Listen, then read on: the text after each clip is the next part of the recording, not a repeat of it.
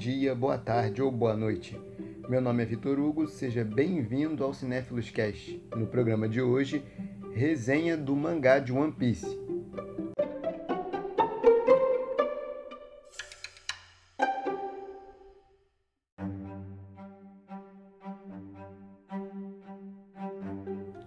Atenção! Esse podcast contém spoilers do capítulo 964 do mangá de One Piece. Se você ainda não leu ou só acompanha o anime, é recomendável que você não ouça esse áudio.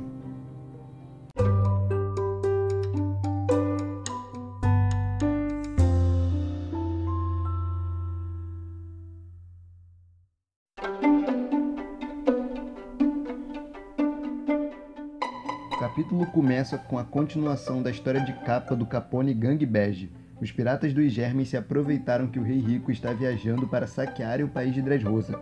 Na ilustração podemos ver os piratas distribuindo os germes Kiss. Mais uma brincadeira do Oda com os nomes das doenças, como no caso das Smiles do Kaido. De volta à história principal, vemos o Oden fazendo de tudo para entrar no bando Barba Branca, que foi uma cena bem engraçada. Ele foge no meio da noite e se prende com uma corda no navio.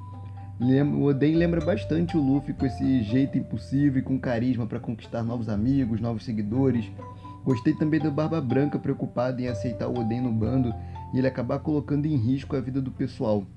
Mas ele acabou sendo vencido pelo cansaço e propõe um trato, que se Oden conseguisse ficar por três dias pendurado na corda, seria aceito. Então três dias se passaram e está faltando só uma hora para o Oden concluir o desafio. Todos do bando ali já simpatizando com ele, torcendo para ele conseguir ganhar. E, e, essa versão mais nova do Marco tá muito engraçada. O cabelo dele tá lembrando bastante o do Cebolinha. E parece que ele ainda não tinha zoando da Fênix nessa época.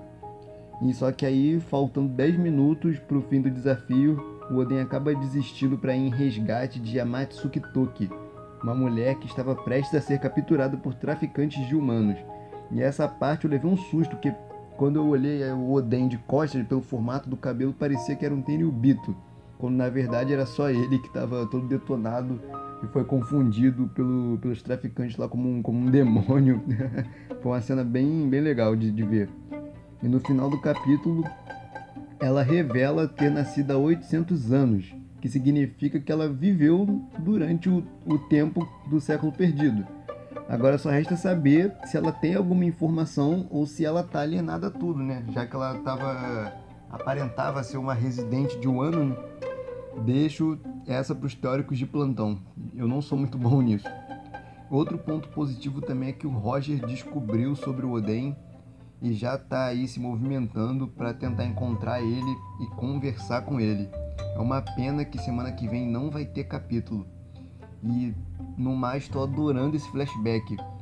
De uma forma indireta a gente está sabendo mais sobre o Barba Branca, sobre o Roger, sobre o Inuarashi e o Nekomamushi, que vão ser personagens importantes para esse desenrolar do arco de Wano.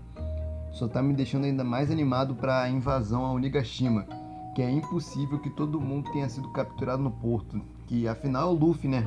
Ele vai fazer alguma entrada doida, certeza.